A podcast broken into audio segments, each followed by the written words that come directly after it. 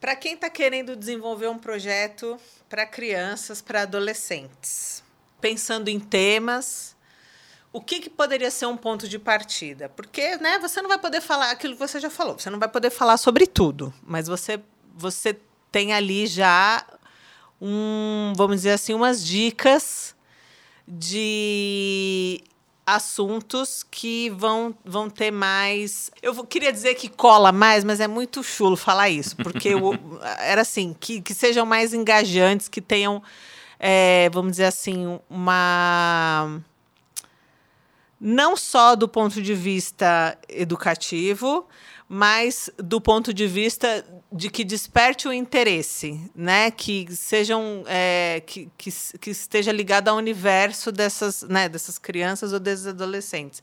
Tem alguma coisa assim de dica nesse sentido que a gente pode dar para ser uma coisa, para deixar mais apontado? Bem, assim? eu, eu acredito que boas histórias podem nascer de vários lugares. Sem dúvida. Pra, independente do, da faixa etária do público. Uhum. Mas dito isso, quando a gente olha para criança e para adolescente, eu acho que tem alguns temas que é, é, do momento de vida deles. Por exemplo, Sim. amadurecimento, uhum. é, é, que é um tema muito recorrente em filmes, né? Sim. É, é óbvio que tem, tem a coisa de, de se identificar, né? Sim. Aquela coisa de quando começa a ter amigos, a questão do bullying no, no, sentido de ser rejeitado ou ser perseguido, uhum. a questão da autoestima, né? a questão, as questões de lidar com as emoções e os sentimentos. Boa. Né?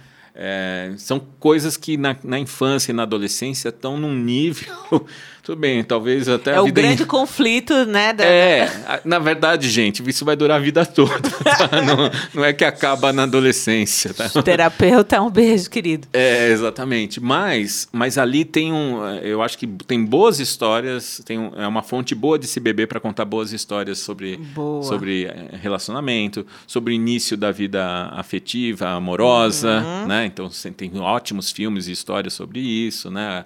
O despertar da sexualidade. Uhum. Eu acho que a gente tem temas no mundo que tem se discutido muito.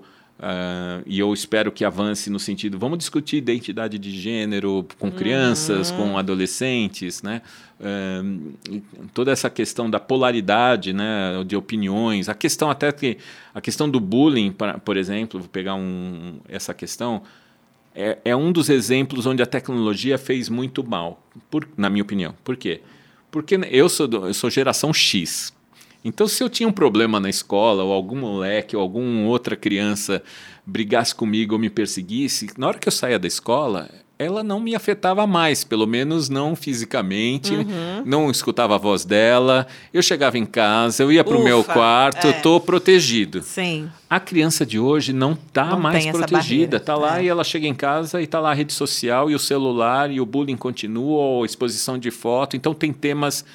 É, esse, é, tem desdobramentos desse mesmo tema de uhum. aceitação, de autoestima, de rejeição, de violência, mas que ganhou um, um, uma dimensão diferente por causa da tecnologia. Uhum, muito né? mais invasivo, verdade. Muito mais invasivo. Então, acho que aí tem algumas questões, né?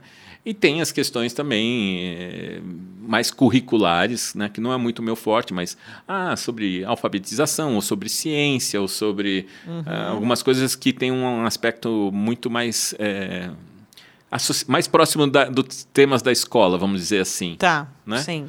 É, vou dar um exemplo bom, o show da Luna, que, que né, fala sobre hum, a neve, fala sobre as chuvas, sim. curiosidade científica, né?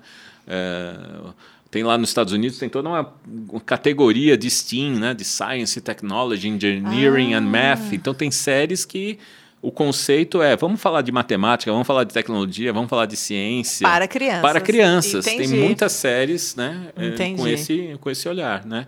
Que mais? Ai, você sabe que você me deu agora um, um insight, insight ótimo. Opa, vamos fazer. Não, porque de verdade dá para falar sobre tudo se você pensar na linguagem que vai ser acessível Isso. para aquele público. Exatamente, né?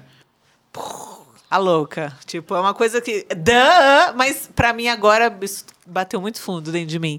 Porque de verdade é isso. É você adaptar por mais cabeludo que o assunto seja. Você sabe que você falou isso? Tem um, eu, eu, não vou lembrar o nome, mas no YouTube tem um canal que o que eles fazem? Eles convidam um mega blaster cientista É, eu quase falei um palavrão.